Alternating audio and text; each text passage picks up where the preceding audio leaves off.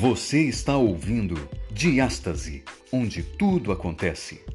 Um podcast para provocar em você uma reflexão sobre os dilemas desta vida e como ter uma transformação verdadeira através de Cristo e adentrar as portas do reino. Então, coloque o seu fone, ligue a sua caixa de som, aumente o volume e venha conosco refletir sobre a diástase, onde tudo acontece.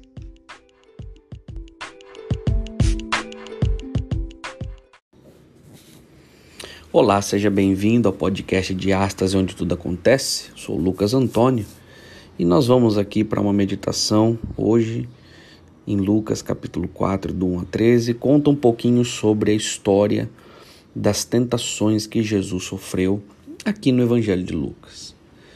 E aí, enquanto eu estava aqui lendo esse texto, eu fiquei pensando foi a última vez que você foi tentado e cedeu? A última batalha sombria que eu e você perdemos. Sei que não é agradável a gente pensar sobre isso, mas acho que ajuda se a gente identificar os quatro ingredientes que sempre fazem parte de uma tentação. Vamos lá? Primeiro, nós temos a isca. Você lembra quando ela foi jogada?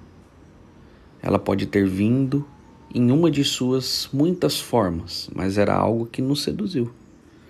Ela pode aparecer de diversas formas, mas é a isca, é o momento que dá o start. Segundo, depois da isca vem o anzol. O anzol é o apelo, é a atratividade do pecado. E em cada tentação há sempre um senso de apelo que fisga eu e você. Não é diferente do imã que atrai o metal, não é? Aparece a isca, mas em seguida vem o anzol. Em terceiro lugar, é criado a luta, que é um ingrediente, mais um ingrediente da tentação. A isca é lançada, o anzol mostra o apelo e você luta entre o certo e o errado, entre o prazer e as consequências que vão vir. Em quarto lugar, então, há uma resposta. No caso aqui, nós vemos que, vamos supor que você dissemos sim a essa resposta. A gente sabia das coisas. Nós sabemos das coisas em segundos. E talvez ainda estejamos engatinhando para fora do buraco dessa resposta.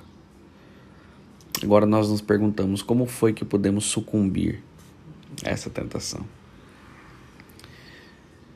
As pessoas se questionam se de fato Satanás existe. E eu posso dizer para você, sim, ele existe, como Pedro fala em 2 Pedro, em 1 Pedro 5, verso 8, que ele anda como um leão rugindo à sua volta à procura de alguém para devorar. Ele ainda é chamado em Apocalipse de dragão, serpente e diabo.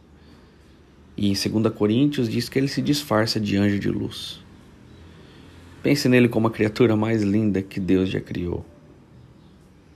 E estará muito perto da verdade. Ele estava, andava, como diz em Ezequiel. Ele é absolutamente atraente. Além disso, ele conhece as nossas fraquezas melhor do que você e eu jamais conheceremos. Amigo, Satanás é real. Mas às vezes as pessoas se perguntam se as tentações que Jesus experimentou também foram reais. Afinal, a gente fala sobre o Filho de Deus. Era Deus encarnado. Mas lembre-se, ele também é verdadeiramente humano. Seus olhos eram como os nossos. Os sentimentos dele eram profundamente intensos como os nossos. Se furasse a sua pele, ele iria sangrar e doer.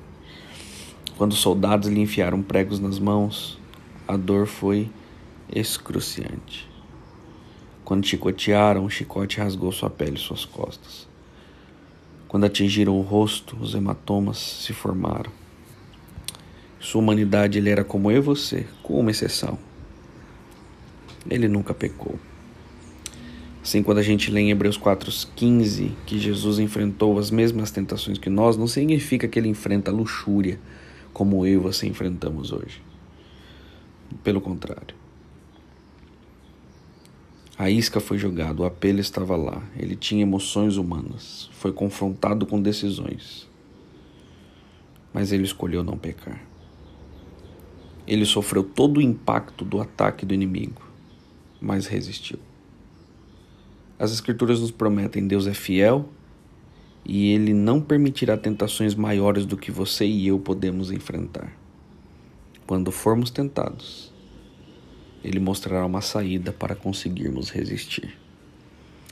Procure essa rota de fuga, meu amigo, essa maneira de resistir. Ela está lá. Você só precisa de olhos para ver. Satanás tentará cegá-lo, mas Jesus lhe dará a luz que você precisa. Que Deus abençoe, que me abençoe, que possamos ter forças para suportar as tentações cada vez mais. Um abraço.